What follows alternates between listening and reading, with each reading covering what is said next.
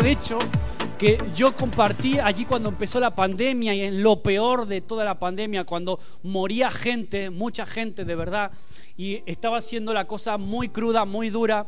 Y el Señor puso a mí en ese tiempo un salmo, que es el Salmo 91. Y en este tiempo, ahora en estos días, el Señor volvía a recordarme otra vez eso. Sí, la pandemia quedó atrás, pero estamos viviendo tiempos duros, tiempos difíciles, tiempos de incertidumbre, tiempos de, casi de pánico, muchas personas ahora con esta guerra, con esta situación de guerra, la situación de crisis económica, de inflación, que todos, un, un poco más, un poco menos, pero todos padecemos.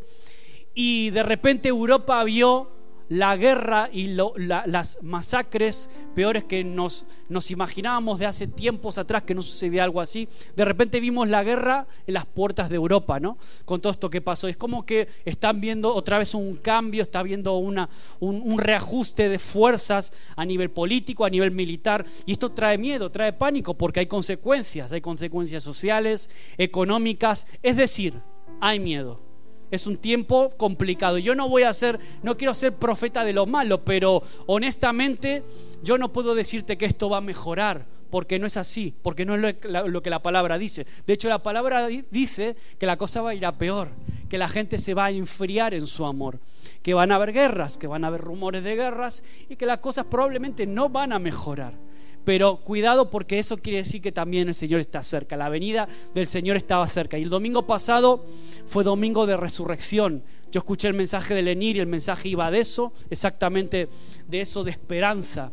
Y me gustó porque el mensaje terminó con un llamado de gratitud.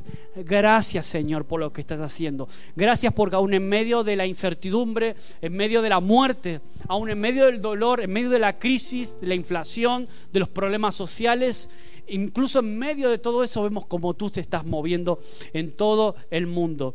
Así que vamos a ver el Salmo 91 otra vez, que yo sé que muchos lo conocéis ya. Vamos a leerlo juntos. Vamos allá. Los que tenéis Biblia y si no vamos a intentar de proyectarlo ahí. Para los que no tenéis. Dice, eh, vamos a leerlo juntos, a ver qué os parece. Sobre todo los primeros tres versículos. Vamos, yo me voy a enfocar, el mensaje de hoy va a ser centrado en los primeros tres versículos, pero vamos a, a leerlo todo. Dice, el que habita al abrigo del Altísimo, dice que morará bajo la sombra del Omnipotente. Algunos lo conocemos casi de memoria, ¿no?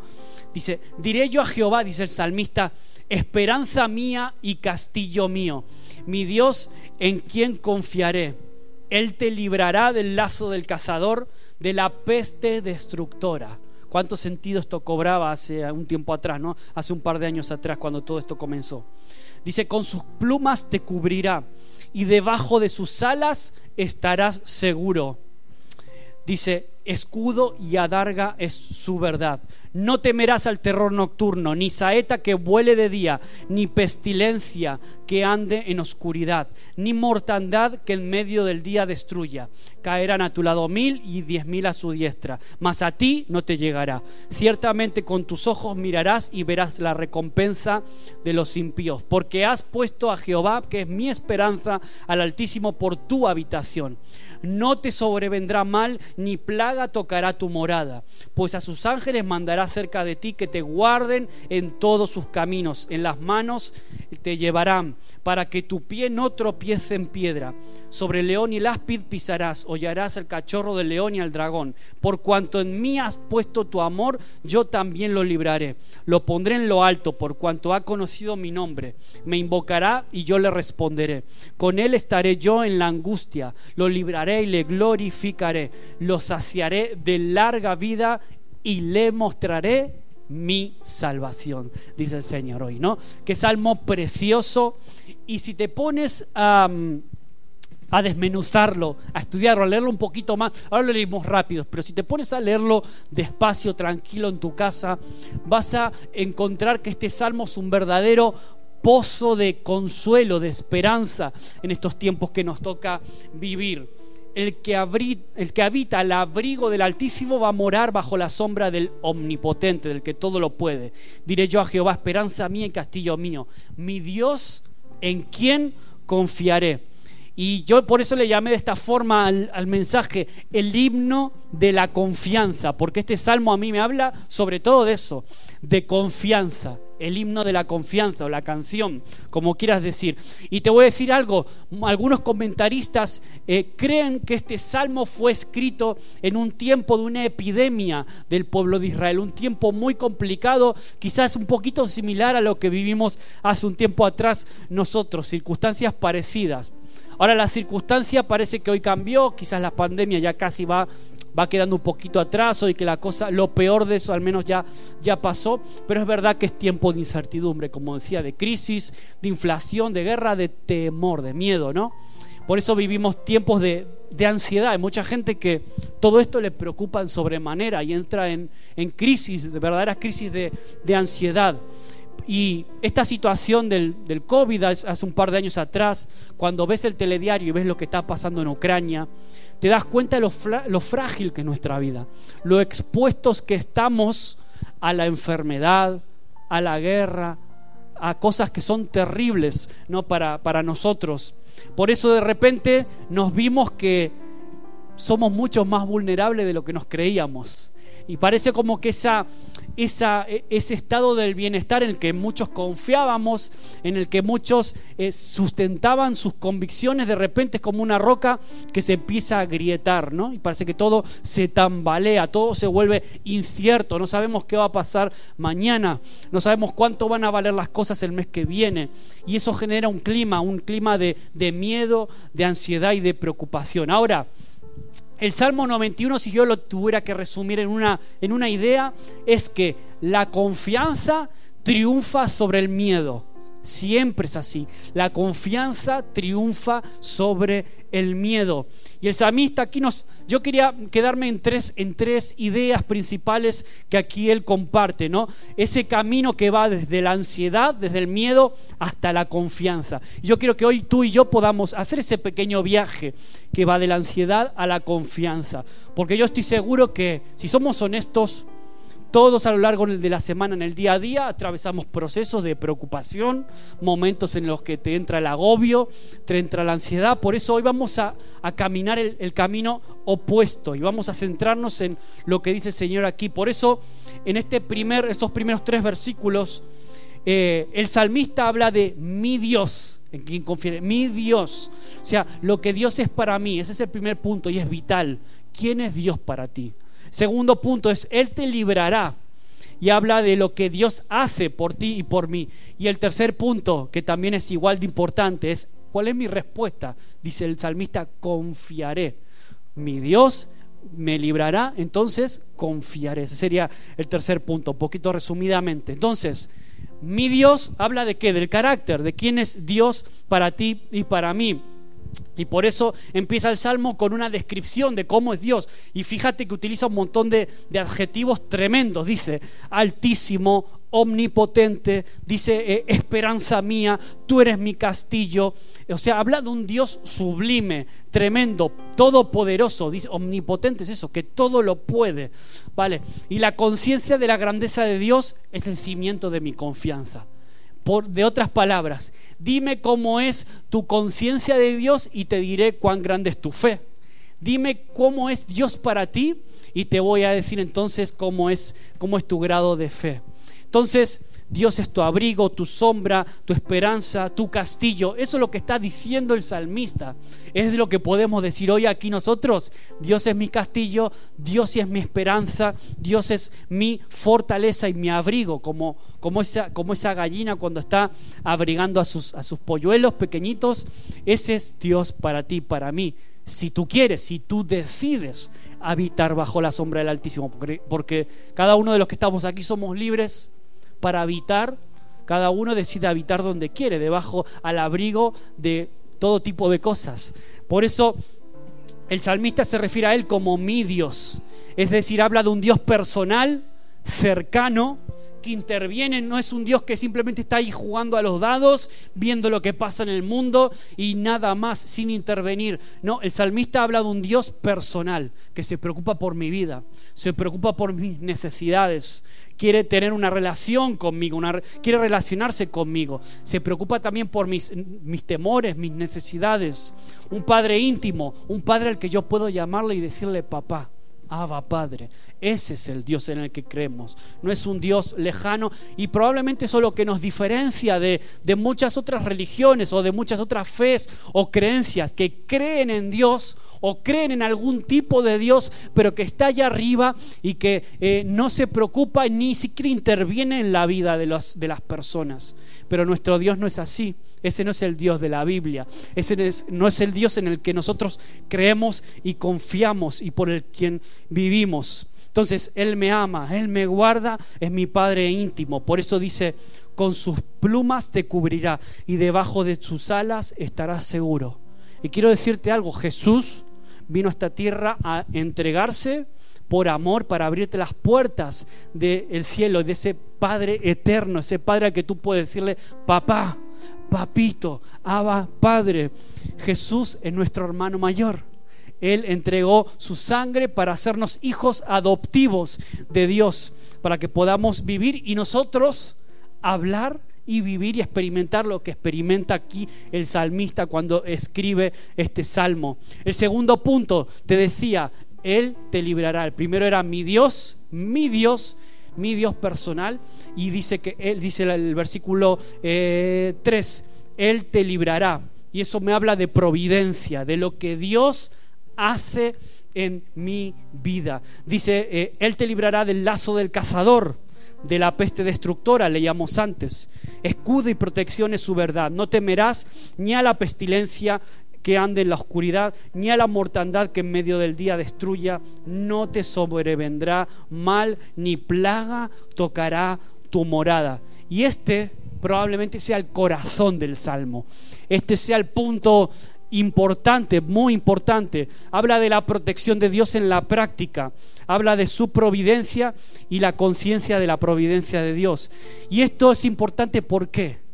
Porque si lo entendemos mal, podemos llegar a tener una idea equivocada de cómo actúa Dios es una fuente insuperable de paz y serenidad este, este salmo. Pero si lo malinterpreto, puedo caer en errores o puedo caer en extremismos y puedo sentirme frustrado. También hubo durante la pandemia mucha gente que intentó aplicar esto literalmente a ese momento y mucha gente se frustró porque, pero Señor, si yo, si tu palabra dice esto, ¿por qué me contagió? ¿Por qué se contagió mi familia? ¿O por qué se murió fulanito o menganito? ¿Qué ha pasado?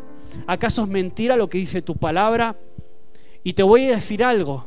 Si malinterpretamos las palabras de Dios, es exactamente lo que hizo el diablo con Jesús cuando lo tentó en el desierto. Utilizó estas palabras y se las tiró en ese momento a Jesús. Y es la forma en la que el enemigo intenta a veces, utiliza la misma palabra para confundirnos, para llevarlas a extremos a veces ridículos. Dice eh, eh, el diablo cuando está con Jesús en el desierto, le dice, pues a sus ángeles mandará acerca de ti que te guarden, en las manos te llevarán para que tu pie no tropiece en piedra. Es decir, usar mal las promesas de la protección divina es una tentación vigente también hoy. Por eso el Señor, como le respondió al diablo, no tentarás al Señor tu Dios. Es decir, yo creo en Dios, creo en sus promesas, pero eso no me exime a mí de ser responsable con mi vida. No puedo ser un irresponsable, ¿no? Entonces tengo que ser siempre eh, responsable, sabio. Ahora, eso no minimiza el poder de Dios sobre mí, sobre los que en Él confían. Dice, por cuanto en mí ha puesto su amor, yo también lo libraré, lo pondré en lo alto, por cuanto ha conocido mi nombre, me invocará y yo le responderé. Con él estaré yo en la angustia, lo libraré y le glorificaré. Ahora, ¿es este salmo una póliza de seguro a todo riesgo? Estos días yo tenía que actualizar mis seguros del coche y me acordé de este salmo, ¿no? ¿Acaso este salmo es eso? ¿Es una póliza a todo riesgo para mí? Y te voy a decir cuál es una de las claves bajo mi punto de vista y es la palabra librar. ¿Qué significa eso de Dios me librará de todo eso que dice ahí? Y, y es exactamente la misma expresión que se usa con José. Cuando José dice que Dios le libró de todas sus tribulaciones. Lo dice en Hechos 7:10. Mira, te lo leo completo. Dice, y le libró a José de todas sus tribulaciones. Y le dio gracia, está hablando de Dios, le dio gracia a José y sabiduría delante de Faraón, rey de Egipto, el cual lo puso por gobernador sobre Egipto y sobre toda su casa. Ahora, tú puedes pensar, pero ¿cómo que lo libraste de todas sus angustias?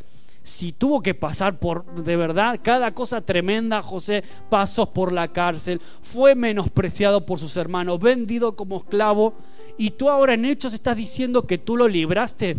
¿Cómo caza todo esto? ¿Cómo caza? Entonces, lo importante de esto es que Dios no libró a José de la prueba, pero lo rescató de ella y lo transformó y le dio la victoria. Por eso hay un, comentarista, un predicador muy, muy famoso, Spurgeon, dijo, es imposible que ningún mal acontezca a los que son amados por Dios. La fe no garantiza la ausencia de prueba, pero sí la victoria sobre la prueba. Eh, José tuvo que ser probado su vida, pasó problemas, tribulaciones, pero ¿qué hizo Dios? Dios transformó todo eso para su bien y le dio la victoria cuando llegó el tiempo oportuno. Entonces, eso es de lo que te va a librar el Señor. Te va a librar de las consecuencias negativas probablemente de la prueba, pero no va a impedir que tú tengas que atravesar. Y veníamos hablando de eso hace unos domingos, cuando hablamos de los desiertos, cuando hablamos de los procesos de Dios. Venimos, no sé si te das cuenta, mucho eh, hablando de este, de este asunto. ¿Por qué? Porque a veces pensamos que la vida cristiana pues es como una póliza a todo riesgo, en donde todo me va a ir bien, donde no voy a tener problemas de nada. Y no es así. La fe en Cristo no es una vacuna contra todo mal, sino que es una garantía de total seguridad y confianza. Amén. Romanos 8:31 dice, si Dios es por nosotros, ¿quién ¿Quién contra nosotros? Lo cantábamos hace un momento, cuando cantábamos Levanto una aleluya, tú peleas, eh, eh, tú peleas mis batallas, tú estás a mi favor. ¿no? Y esa es la idea. Este salmo no es, no es una, una promesa de inmunidad y que nada nunca te va a tocar, sino que es una declaración de plena confianza en Dios. Estamos aquí, sí, no sé si me sigues o quizá me estoy liando un poquito, pero vamos allá, vamos a seguir. Aquí se habla de la triple C de la protección de Dios. Toda situación de prueba, entonces la triple C diría, Dios conoce, Dios controla y Dios cuida de mí. Acuérdate de esa triple C porque es de lo que se trata esta providencia de Dios para nuestras vidas. Porque la vida de los hijos de Dios nada ocurre sin su consentimiento y sin su conocimiento. Por eso nosotros creemos el azar, no creemos en la, en la, no creemos en la suerte, en la buena o mala fortuna, ni mucho menos. Es el Señor quien cuida de nosotros. Mira, nada sucede sin que Él lo permita. Mira lo que dice Jesús mismo, ¿eh? palabras de Jesús mismo. No se venden dos pajarillos por un cuarto. Con todo, ni uno de ellos cae en la tierra sin vuestro Padre, pues aún vuestros cabellos están todos contados. Así que no temáis, más valéis vosotros más que los pajarillos. Esas son palabras de Jesús. Él nos valora, Él nos cuida, Él nos conoce, sabe mis necesidades y Él está al control de todo. ¿Y cuál es mi respuesta entonces? Si yo sé quién es mi Dios, si yo sé que me librará, ¿cuál es mi respuesta frente a eso? Pues sentido común, lo razonable sería decir, pues entonces yo confiaré. Y ese es el punto 3, mi respuesta, confiaré. El salmista lo dice y muy firme ¿eh? y muy seguro de lo que está diciendo. Mi Dios en quien confiaré, dice el versículo 2. Esa es la secuencia lógica.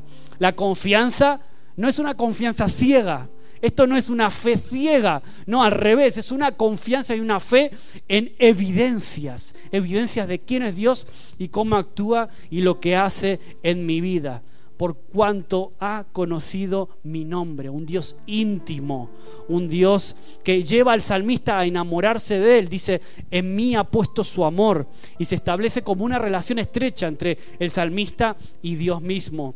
Por eso ese es el, el, meollo, diríamos, de la vida cristiana, de la confianza. Es la confianza que nace de una relación de amor. Es la certeza de que el amado no me va a fallar porque Él es fiel. Por eso, y quiero que te quedes, aunque sea con esto, en tu corazón grabado a fuego hoy.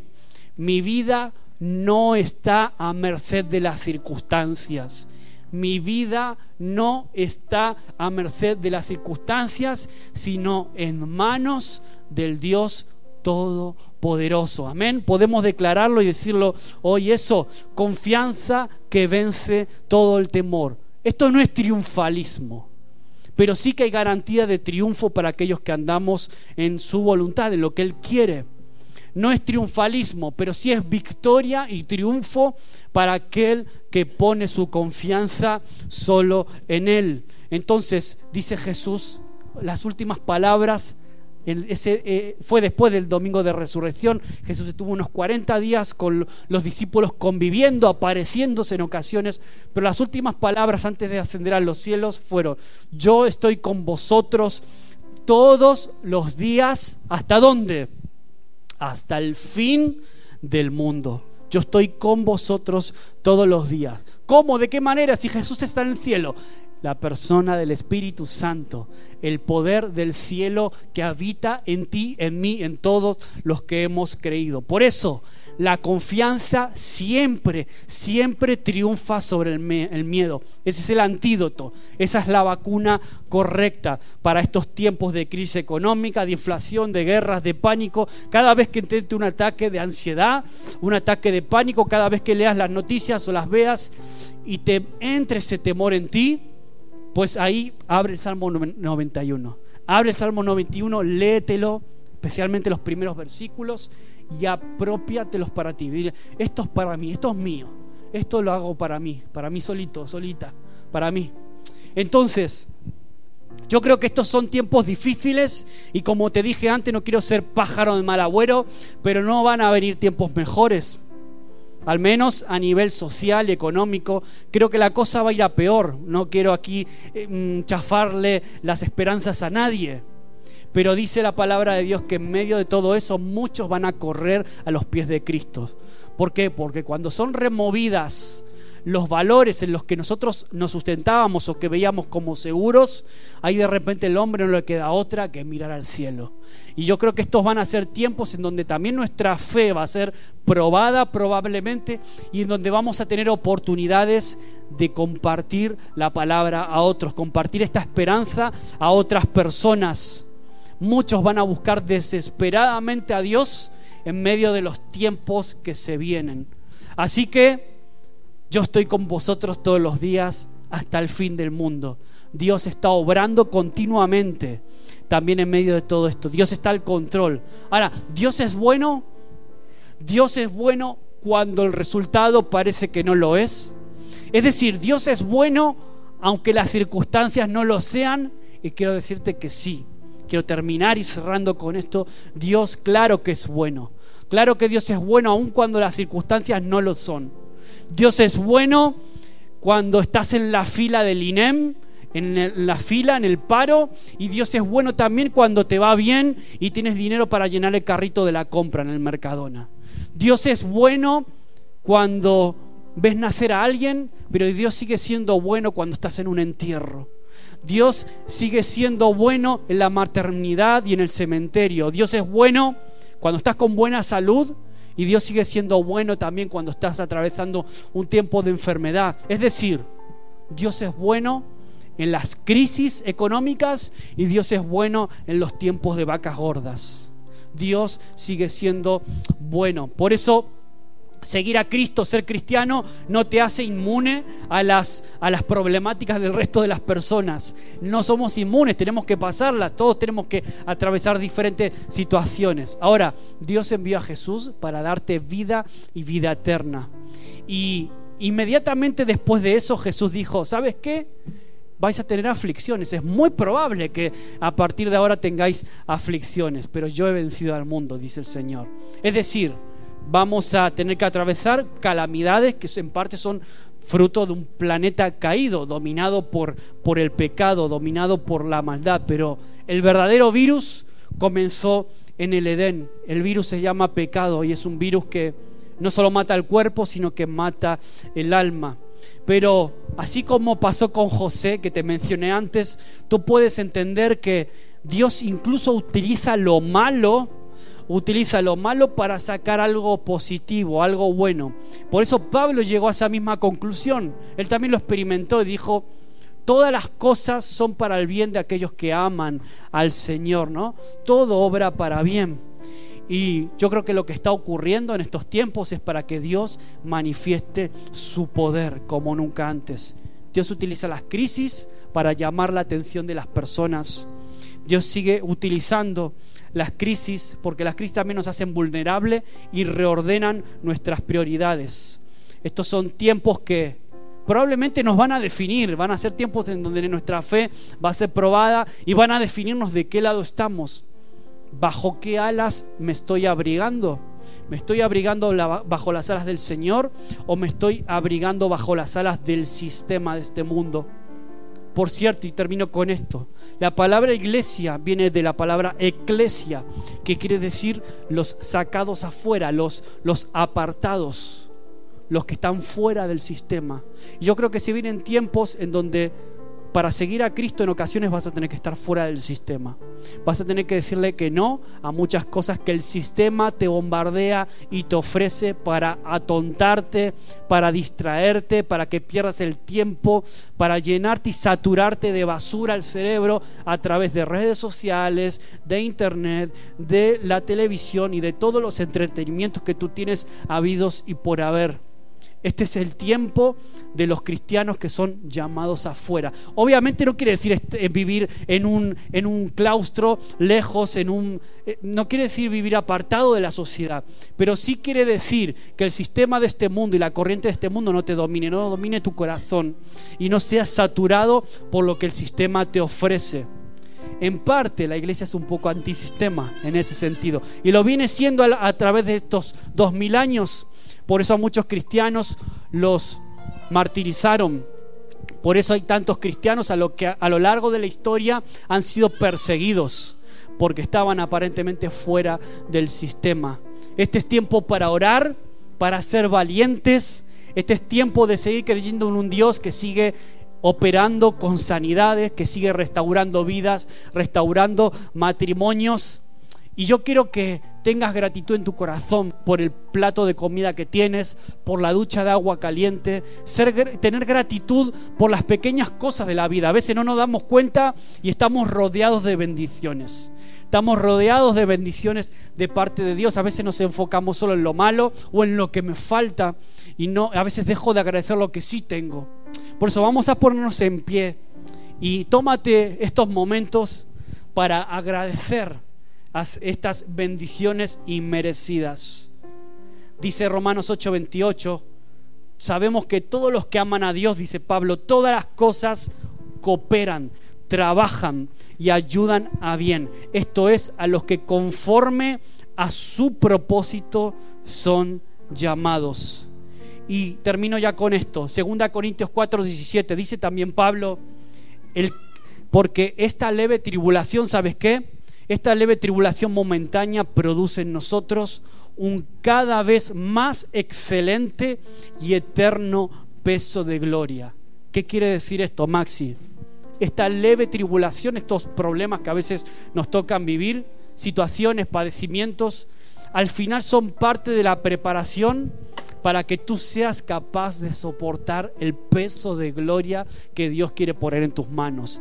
La responsabilidad, la unción, todo lo que Dios quiere entregarte para bendición no solo tuya, sino que tú también seas un canal de bendición para otros. Amén. Cierra tus ojos ahí donde estás.